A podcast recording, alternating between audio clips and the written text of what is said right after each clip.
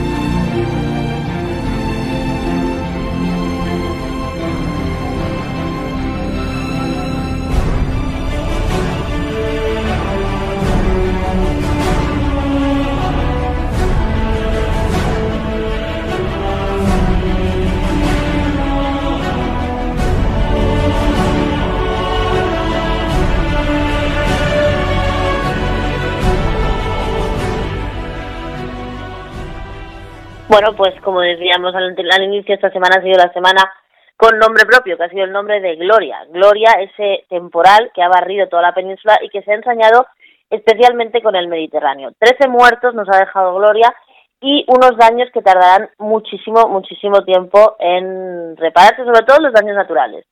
Las, el litoral, todo lo que ha sido las playas, lo que se ha destrozado, eso es lo que más va a tardar. Los daños materiales que se pueden pagar, pues obviamente se estiman casi en más o menos 9 millones de euros, según un, reportaje de ABC de esta semana, pero eh, aunque se pongan todos los recursos que ya se, van, se supone que se van a poner, porque esto siempre pasa, que cuando pasa una catástrofe todos van a hacerse la foto y demás, pero luego el dinero tarda más en llegar, aún así, aunque se haga muy rápido, eh, tardarán meses en recuperarse. El paisaje de la borrasca es desolador, con pérdidas como decía cuantosas, sobre todo en el litoral mediterráneo, en el delta del Ebro y en Aragón. Gloria se ha de la península, aunque los coletazos de esta borrasca profunda del Mediterráneo se dejarán notar hasta Semana Santa. Eh, por ejemplo, los paseos marítimos de Xavia y otras localidades valencianas, cuyos alcaldes ya cuantifican numerosas pérdidas y hablan de cómo retomar la situación tras la cantidad de desperfectos ocasionados eh, cara a la campaña de Semana Santa, bien, evidentemente. Antes, antes de Gloria, desde que le ponemos nombre a la tormenta, ya es la leche. Fabián y Elsa también fueron destructivos. Elsa en concreto provocó seis muertos en España, cifra que se elevó a 14, contando los que dejó a su paso por los vecinos Francia y Portugal. Gloria, el séptimo temporal de la temporada, dejó un saldo de nueve fallecidos y cuatro personas a las que al cierre de, este artículo todavía se estaban buscando, pero que se dar como eh, víctimas de este, de este temporal. En Cataluña especialmente hay una parte que ha sido eh, directamente engullida por el mar, que es el, el delta del Ebro. El delta del Ebro ha desaparecido completamente y eh, la gente del delta del Ebro está bastante, bastante, bastante preocupada porque se ha comido no solo el delta, sino por supuesto todas las cosechas de arroz que había por ahí. Pero es que además de eso, eh, han habido, además de las víctimas mortales y de las cuantiosas pérdidas materiales, han habido unos afectados concretamente que en las redes ha hecho que todo se, se moviera muchísimo, pero que aún están ahí. Ha habido muchas afectaciones en todo lo que son las protectoras de animales. Miles, cientos, miles de animales se han quedado a la intemperie porque las protectoras pues han sufrido las inundaciones, se ha mojado el terreno, han volado techos, ha volado eh, lonas, se ha quedado eh, los animales con el agua hasta arriba, se ha mojado la comida, ha sido un auténtico desastre para las protectoras, sobre todo en la parte de Valencia y Cataluña. Y en Cataluña, concretamente, empezaron a, hacer, a hacerse virales eh, desde el miércoles por la tarde videos. El primero que salió fue el de la protectora de Palafolch, en el que se veían a los perros en las jaulas con, los, con el agua hasta medio cuerpo. También pasó en Torre de Embarra, también pasó en Badalona, total. Que había un montón de, de, protectoras de animales abandonados, que desde aquí, por supuesto, condenamos absolutamente el abandono animal, esos dueños son los que debían estar allí con el agua hasta el cuello, en lugar de los pobres animales, perros, gatos, eh, pájaros, todos los animales mojados y asustados, y se inició una campaña en redes totalmente eh, pues como las que funcionan, ¿no? Eh, que no, no estaba preparada, que fue de manera espontánea y empezaron a correr voluntarios y soluciones hasta el punto que, por ejemplo, la, la, la, la protectora de Palafox, al rato de subir el vídeo, ya había podido colocar a todos los perros en acogida, o la protectora de Torre de Embarra también ha dicho hoy que ya han recogido dinero para reconstruir y han recogido mantos y secaderos y demás. Pero lo que pasa es que hay muchas protectoras chiquititas que no han llamado tanto la atención y que están completamente destrozadas. Y como siempre hay gente que ayuda, hoy hemos hablado con unas personas que están ayudando justamente aquí. Están, ellas están en Vic físicamente, pero ayudan a todas las protectoras de España a recopilar, hacer campañas de recopilación tanto de comida como de puntual de dinero para ayudas veterinarias y demás, y que en el caso de ahora mismo de la Borrasca Gloria están haciendo un, un, trabajo fantástico. Ellas son dos mujeres encantadoras, una se llama Ana y Tenesara, eh, que tienen una página en Facebook que se llama Tenesara Ayuda Animal y que os he podido hablar con ellas para ver de qué manera las podemos ayudar. Ellas tienen un, ya os adelanto que tienen un, un correo eh, que podéis apuntar todos, que para poder ponernos en contacto con ella, que se llama unamospatitas.hotmail.com. Sin embargo, aquí os dejo con Tenesara, que nos explica lo que están haciendo y por favor es muy importante que sigáis ayudando, porque aunque la noticia ya no salga en la prensa, hay muchos perrillos, hay muchos gatos que necesitan mm, acogida, adopción o comida y se puede hacer desde cualquier punto de España y del mundo. A través de Internet podéis comprar una bolsa de comida, unas latas de comida, dar una donación, porque de verdad que hay un auténtico desastre. Aquí os dejo con Tenesara que se explique cómo está el asunto. Buenas noches. Antes de hablar de la situación actual, eh, os queremos contar un poquito. Somos Ana y Tenesara, dos personas que a nivel particular, eh, después de adoptar un perrito en Huelva, eh, con una protectora, decidimos echar una patita a través de las redes sociales. Mm, nos desconocíamos totalmente este mundo y una vez dentro nos dimos cuenta que la necesidad era mayor de lo que creíamos. Entonces poco a poco fuimos abriendo el abanico. Eh, ahora mismo realizamos recogidas de alimentos puntuales con envíos a diferentes puntos de España. Eh, realizamos alguna recaudación para alguna deuda veterinaria, eh, algún tratamiento puntual y difundimos casos urgentes. Nos encantaría difundir y ayudar en todo lo que nos llega al día, pero no sería imposible. Ahora mismo estamos haciendo una recogida para las protectoras, las protectoras afectadas por, por la borraja Gloria. Se tiende a centrar la atención en las protectoras de mayor volumen. Una protectora con 300 perros llama mucho la atención, pero nos olvidamos del resto. Protectoras que con 10, 15 o, 20 perros mm, o otras especies necesitan la misma ayuda. Eh, también nos gustaría resaltar eh, a los gatos, que son los grandes olvidados. En las recogidas de pienso para ellos la aportación siempre es mínima, por más que lo intentamos. Eh, por no hablar de las colonias, de lo mal vistas que están las, alimentadoras y, lo que tienen que vivir en la calle. Y todo esto sin olvidar eh, a otras especies que ni siquiera se tienen en cuenta. Y bueno, después de recordaros mm, todo esto, eh, os decimos que la recogida estará activa hasta el viernes 31, que han sufrido muchos destrozos, necesitan alimento seco y húmedo, mantas, lonas, mano de obra. Para conocer los puntos de recogida o colaborar de la forma que podáis, Podéis contactar mediante email en unamospatitas.hotmail.com o encontrarnos en Facebook como Tenesara con TH Ayuda Animal. Muchísimas gracias por la atención y no queremos despedirnos sin agradecer tanto al programa como a Nuria por darnos la oportunidad de, de dar voz y de llegar a más gente. Un saludo.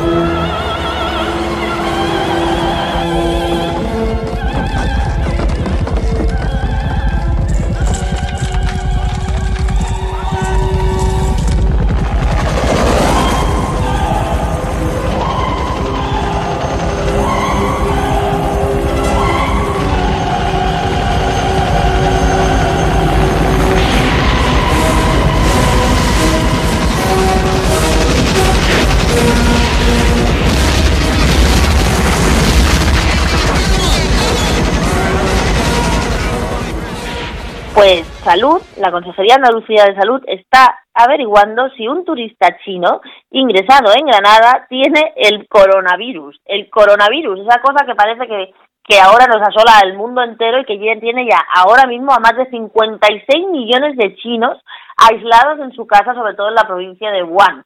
Eh, como os digo, y recogiendo una noticia de la vanguardia, un hombre permanece ingresado en aislamiento en el Hospital Universitario del PTS de Granada. La Concejalía de Salud de la Junta de Andalucía ha activado el protocolo nacional para analizar si el turista chino de visita en Granada, procedente, como os decía, de la provincia de Wuhan, tiene el famosísimo coronavirus.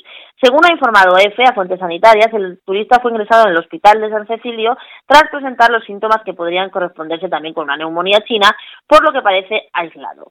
Este sábado, con la neumonía china. Claro, es que el coronavirus no tiene nada de diferente en, sus síntomas a una neumonía o a una gripe fuerte, con lo cual es lo chungo y además se transmite súper rápido, incluso cuando tú no tienes eh, los síntomas, se transmite por el aire, por el contacto entre humanos y además tarda 14 días en incubarse y tú, pero desde el primer día que lo tengas ya puedes estar contagiando por ahí al personal.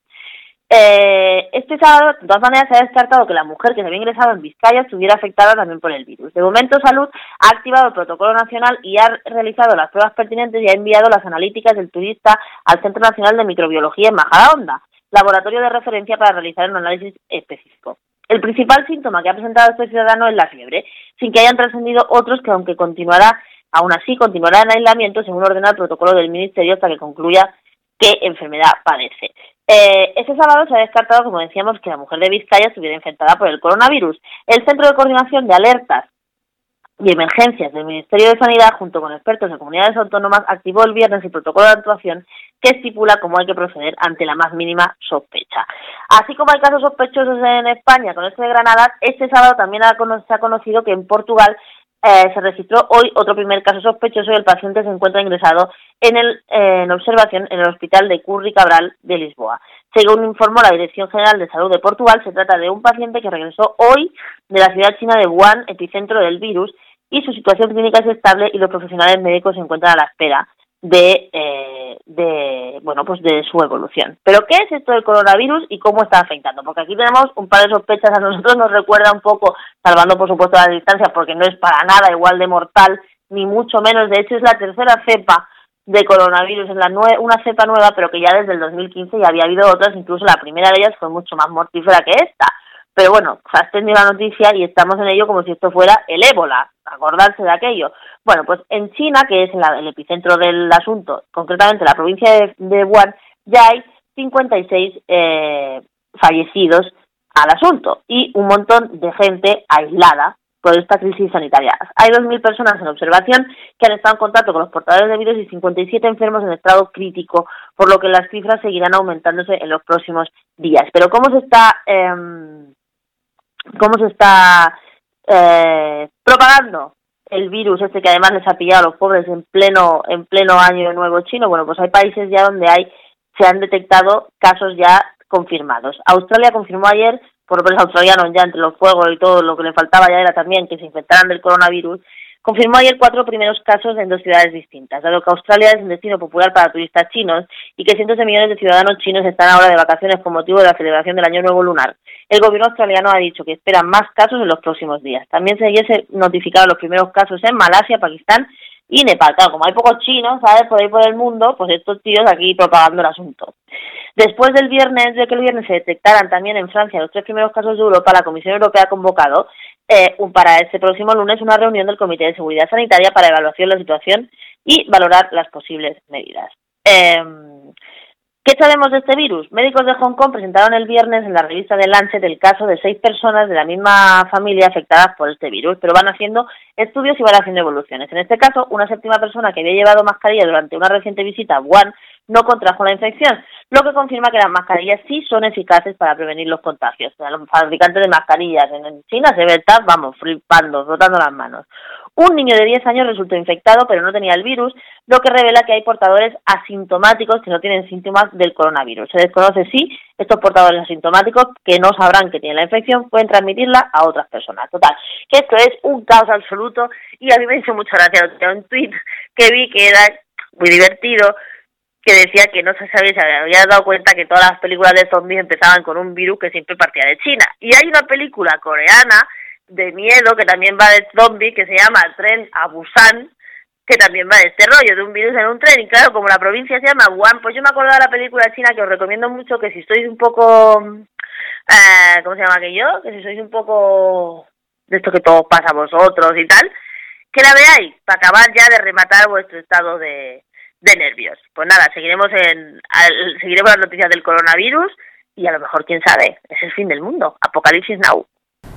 Enamorada del amor, dicen que soy de coquetear y del romance,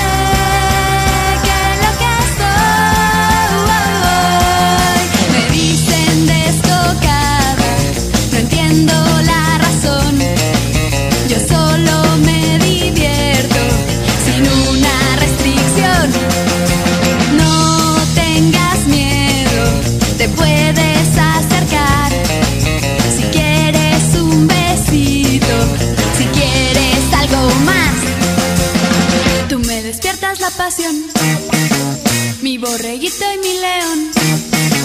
Y siempre llena estoy de líos sin solución.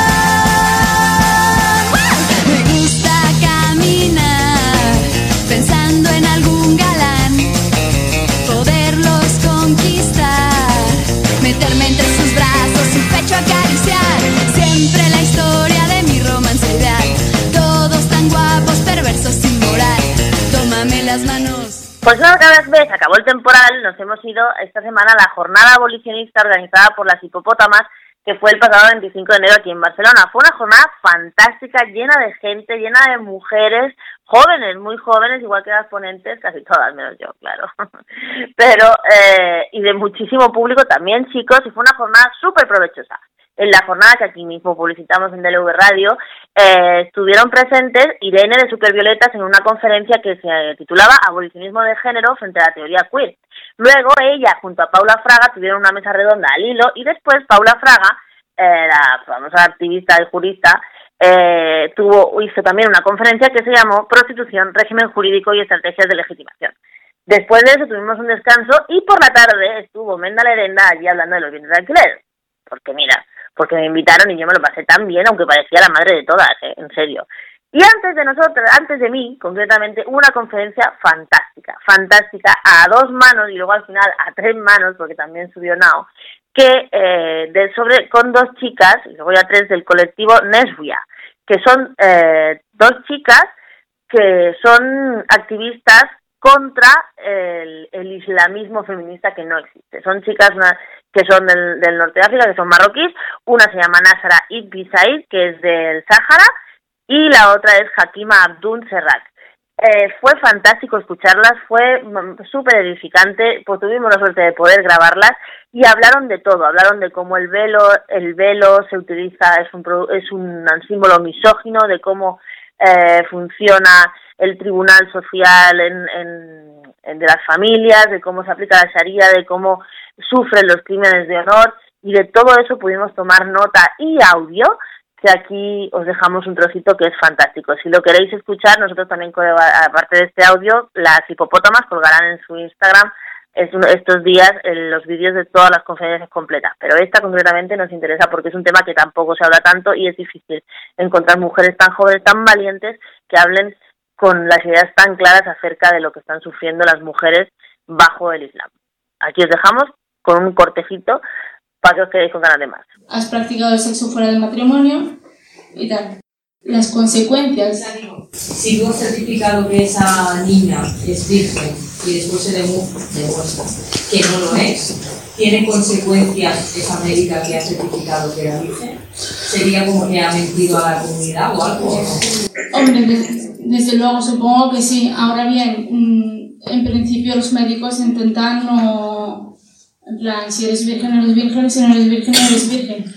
Y si no, pues al final acabas haciendo la reconstrucción del himen sabiendo que no eres virgen antes de, ir con tus padres a una ginecóloga, ¿no? Al final, dentro de lo que es el patriarcado en nuestros países, al final las mujeres eh, siempre salen con la suya. ¿Vale? Siempre hacen millones de, de bueno, juegan con, con, con, lo mismo. Esa feminista que van con el pelo, eh, con el velo así, con el cuello al aire y tal, eh, los islamistas ese tipo de velo no les gusta. Quieren que las mujeres lleven velo y lo lleven bien, tapándose. Y incluso, si veis que en Arabia Saudí en Irán, las mujeres no solamente llevan el velo, van tapadas enteras, es que encima van de negro. Porque el color también provoca.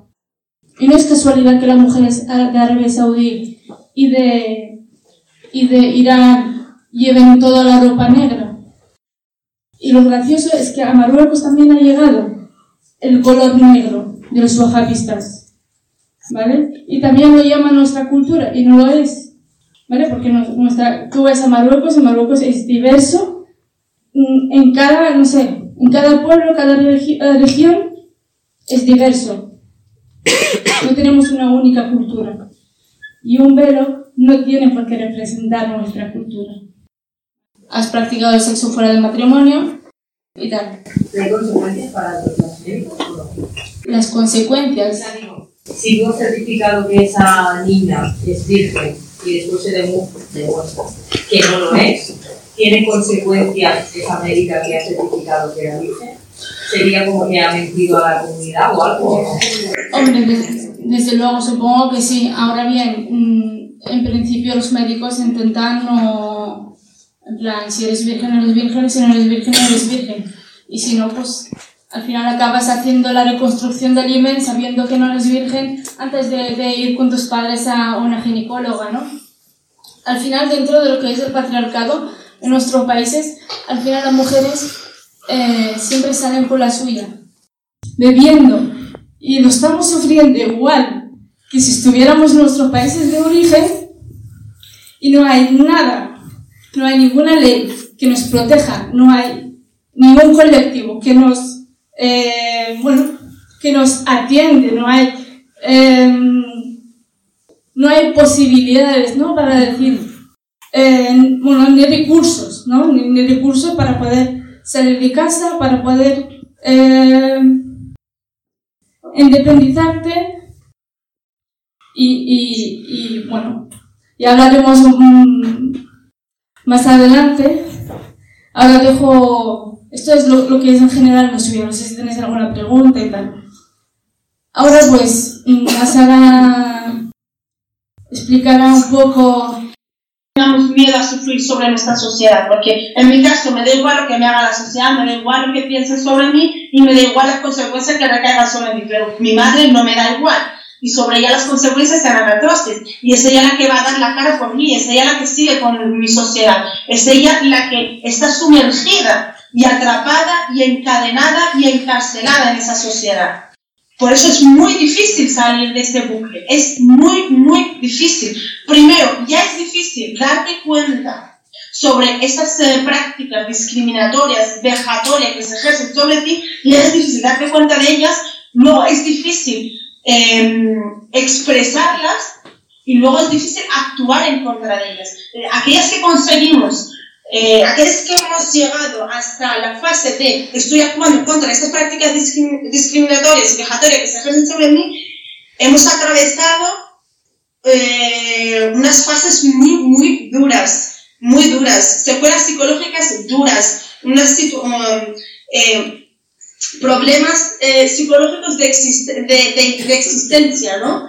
Eh, crisis existencial eh, hasta el punto de, de, sufrir ansiedad, ¿no? Y, y, no es fácil, es muy duro salir de este bucle tan tóxico, porque nuestra sociedad es tóxica, es celosa, es posesiva. Es como si estuvieras con un maltratador. Es lo mismo, es que para mí es similar. Cuando estás con un maltratador que te tiene anodadada, que te tiene anulada como ser humano, tiene tus decisiones anuladas, eh, estás continuamente pobrecito de tu maltratador y nunca eres capaz de mirarte a ti. Pues nuestra relación con nuestra sociedad es la misma. Es por ello que es muy difícil salir de ella. Y yo aplaudo y a todas esas mujeres que se atreven a pensar, aplaudo a todas esas mujeres que se atreven a exteriorizar sus pensamientos y que se mantienen en ellos, porque esa es otra historia que otras no, no podemos hablarlo porque nos tomamos la izquierda, o sea, estamos en un debate terrible y hay muchas mujeres de nuestro contexto y con nuestra misma lucha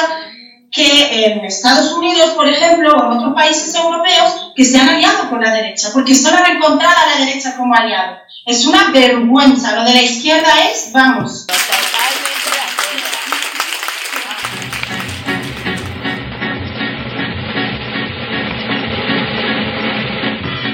Arrastrar la dura cadena, trabajar sin tregua y sin fin, es lo mismo que una condena que ninguno puede eludir. El trabajo nace con la persona, ha grabado sobre su piel y ya siempre le acompaña como su amigo más fiel.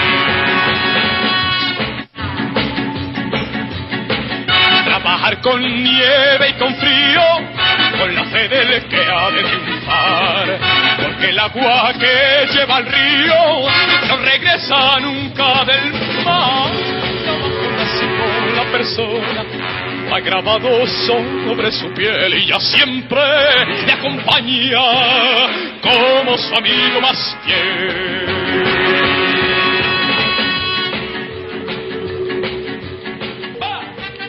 Bueno, pues así como el trabajo es para algunos una maldición, según Rafael, la que no se puede escapar, vamos a retomar una noticia de cinco días, del diario Cinco Días, que dice que el mercado laboral español no encuentra sitio para 5,4 millones de personas, ni más ni menos.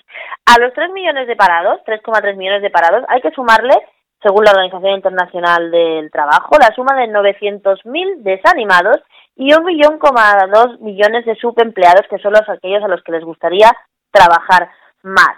Eh, esto lo explica muy bien eh, un economista que es Santiago Niño Becerra, que está en la serie, que también está en las redes y explica muy bien el tema este de los subempleados, tanto por debajo de su capacidad de trabajo como por debajo de las horas que podrían trabajar. ¿no? Según esta noticia de cinco días, nos explica que estar desempleado no es la única circunstancia que evidencia las disfunciones del mercado laboral.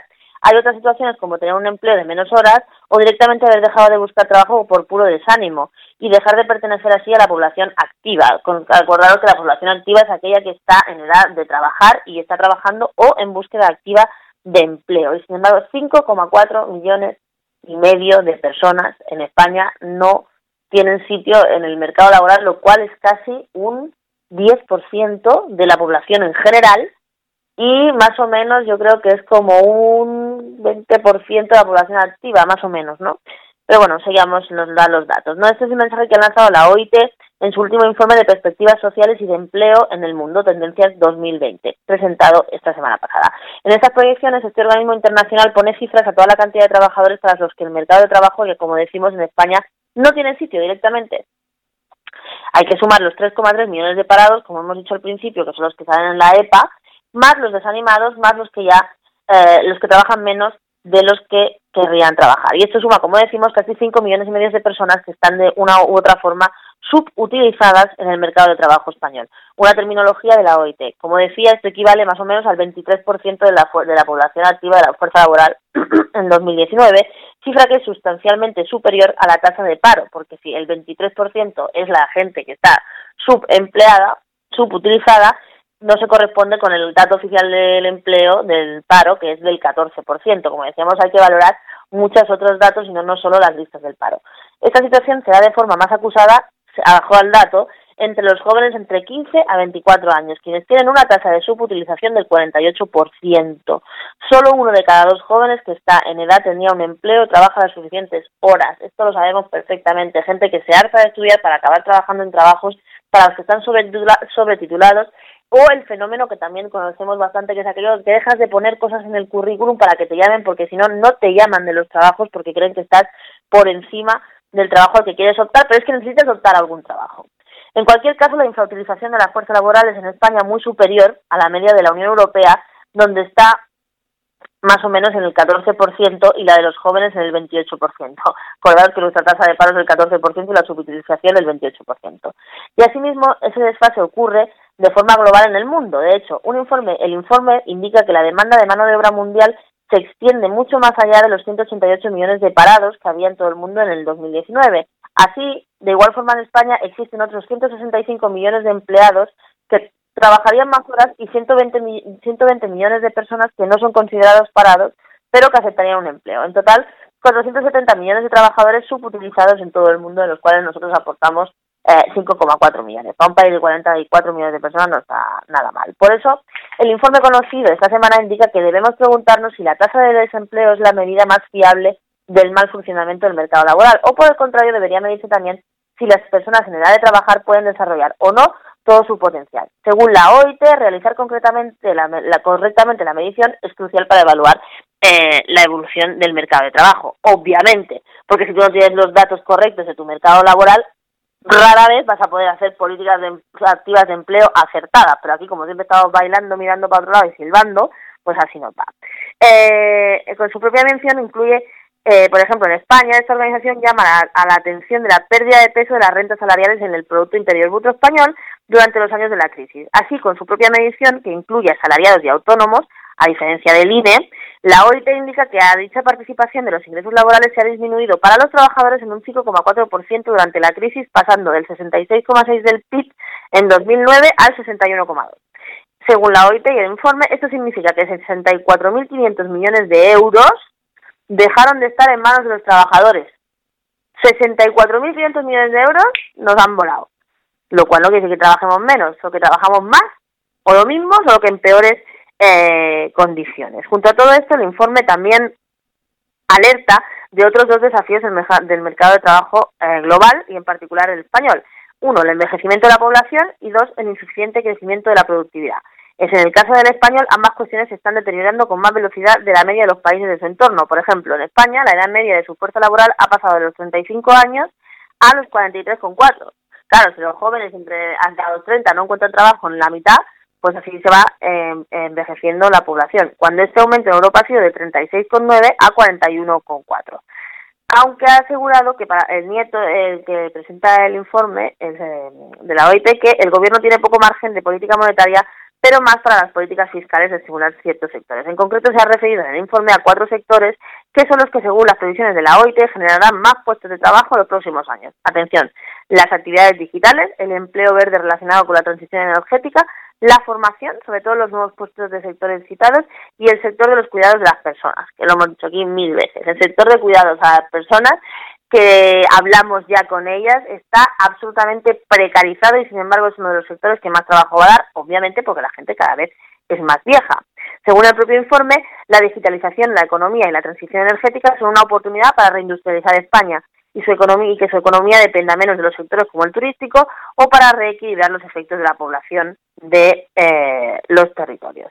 Bueno, pues es lo que tenemos siempre, que los datos están, los papeles los tenemos mojados, entonces las políticas activas de empleo no se hacen. Lo que es más preocupante de todo es que con todo lo que estamos viendo del nuevo gobierno, las nuevas medidas y tal, no sea prioritario el empleo de los jóvenes. No es posible que un país tire para adelante, no es posible aguantar un sistema de pensiones, no es posible mantener un sistema de bienestar social cuando el 50% de los jóvenes no pueden trabajar.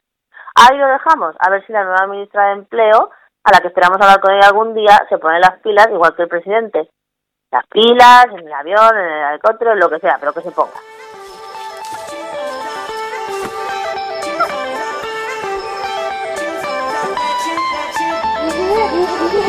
不不不不不不不不不不不不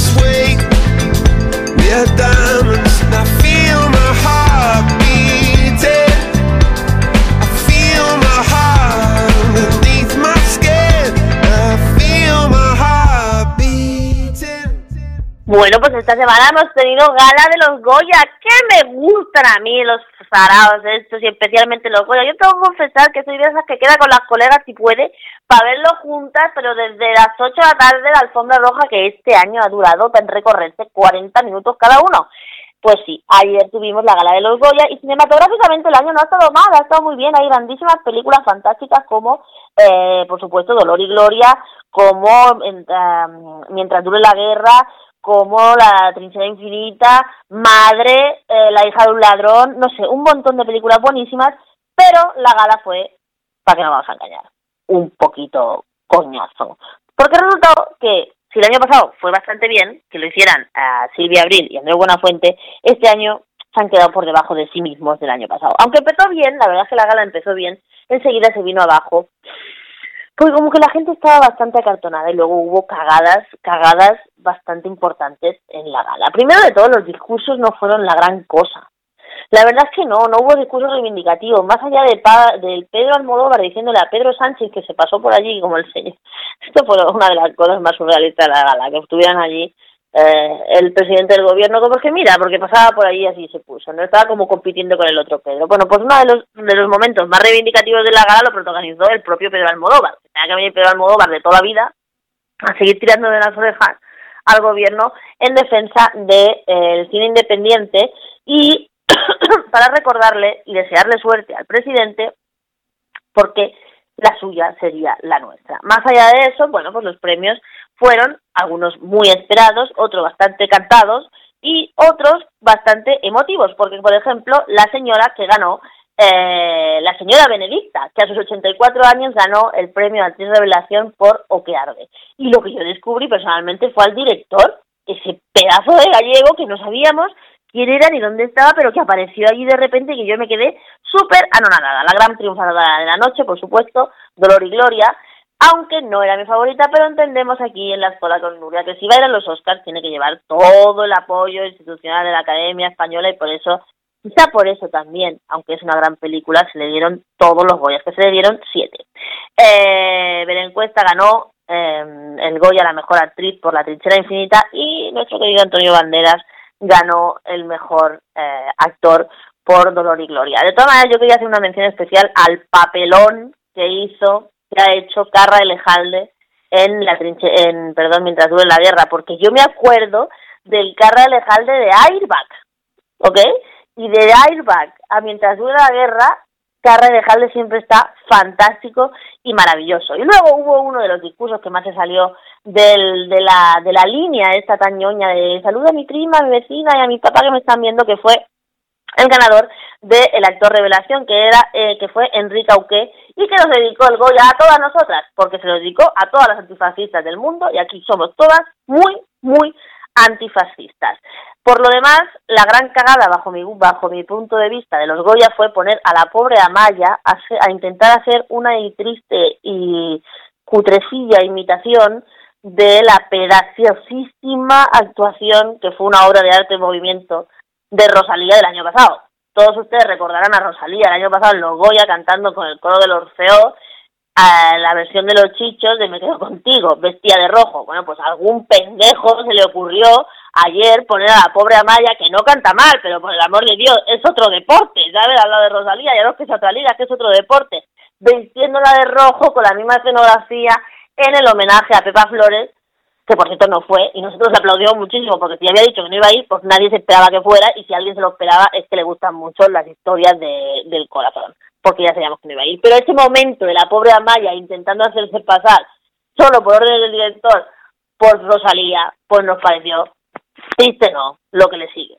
En general la gala no estuvo mal, pero eh, no fue de las mejores, las mejores son, para mi gusto, las que presentó Rosa María Sardá, pero tampoco fueron de las peores, que son como las que será aquella que todas tendremos en la mente como la gala para olvidar, que fueron que fue aquella que presentaron una, una y exclusiva y única vez, debut y despedida, los tipos de Muchachada Nui. Por lo demás, pues nosotros seguimos enganchados a los premios del cine, nos encantan muchísimo. Esta noche le deseamos, por cierto, mucha suerte a Rosalía en los Grammy, ojalá se lo traiga para acá y esperaremos que Dolor y Gloria, que nos gusta mucho también porque yo soy fan, lo amo a Pedro Almodóvar, se pueda traer el Oscar él o Pedro o, Pedro, o Antonio Banderas.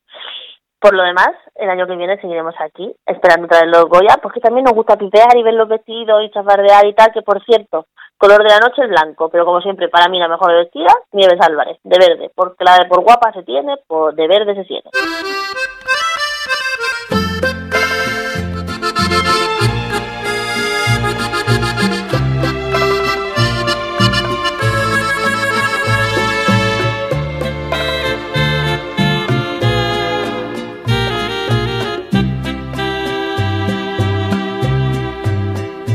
Rata inmunda, animal rastrero, escoria de la vida, adefesio mal hecho.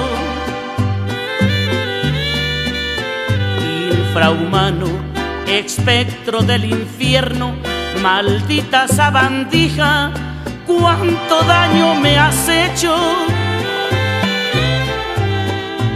Bueno, pues el rato de esta semana se lo vamos a dar a un señor alcalde, concretamente al alcalde de Pamplona, ciudad con la que este programa tiene una relación muy especial.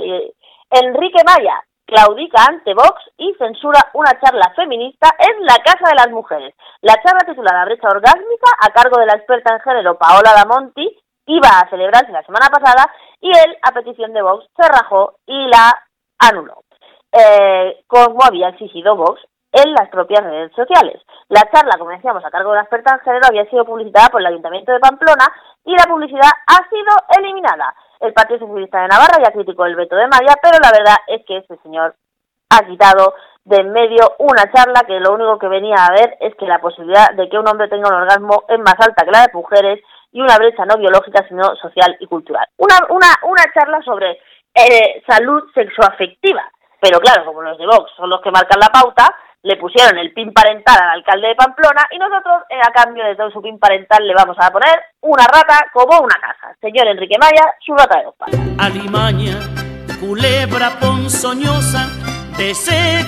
la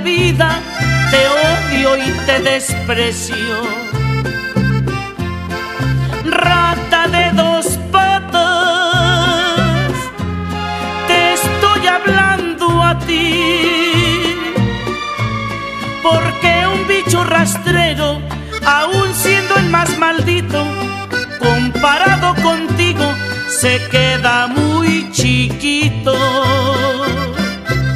Maldita sanguijuela, maldita cucaracha, que infectas donde picas, que hieres y que matas. Pues hasta aquí hemos llegado esta semana. Fijaos, tenemos cosas diversas y diferentes. Esperemos que os haya gustado el programa. Lo hemos hecho como siempre con todo cariño y con todo el amor. Y con todo el amor vamos a despedir a una figura del, de- del espectáculo del deporte, que nos hemos quedado así como patipiezas al enterarnos de que Kobe Bryant se acaba de matar en un accidente de helicóptero. Y a nosotros todo el mundo que hace disfrutar a la gente nos cae bien. Y este chico también nos cae muy bien. Así que desde aquí damos el pésame y un fuerte abrazo a toda la familia del baloncesto, porque un tío así, que reparte tanta felicidad y tanta ilusión, es de reconocerle y de seguirle y de allá donde esté, desearle ah, pues eso, que siga con nosotros. Y nosotros nos vamos a quedar con todos vosotros, no desde la más allá, sino desde el más acá, concretamente en las redes sociales. Estaremos toda la semana, como siempre, en Twitter, Facebook e Instagram de DLV Radio, en el Twitter de Nurigres, en el Facebook de la Escola, en iVoox y en Spotify, para que no os perdáis ni un minutito de todo lo que estamos haciendo. Y el resto de programas que van súper bien, nuestro programa de cocina. Y os quiero recomendar desde aquí esta semana el programa de Arras Competición, porque hace dos entrevistas a dos supercampeonas de rally, que casi nadie lo hace, pero que las mujeres también están ahí en los rallies compitiendo en la primerísima, primerísima línea de, de, la competición a más alto nivel. Así que todo eso tenéis para escuchar esta semana, esta semana que ya no nos va a llegar el aire ni el temporal, pero aquí os esperamos, el DLV Radio. Un abrazo y feliz semana.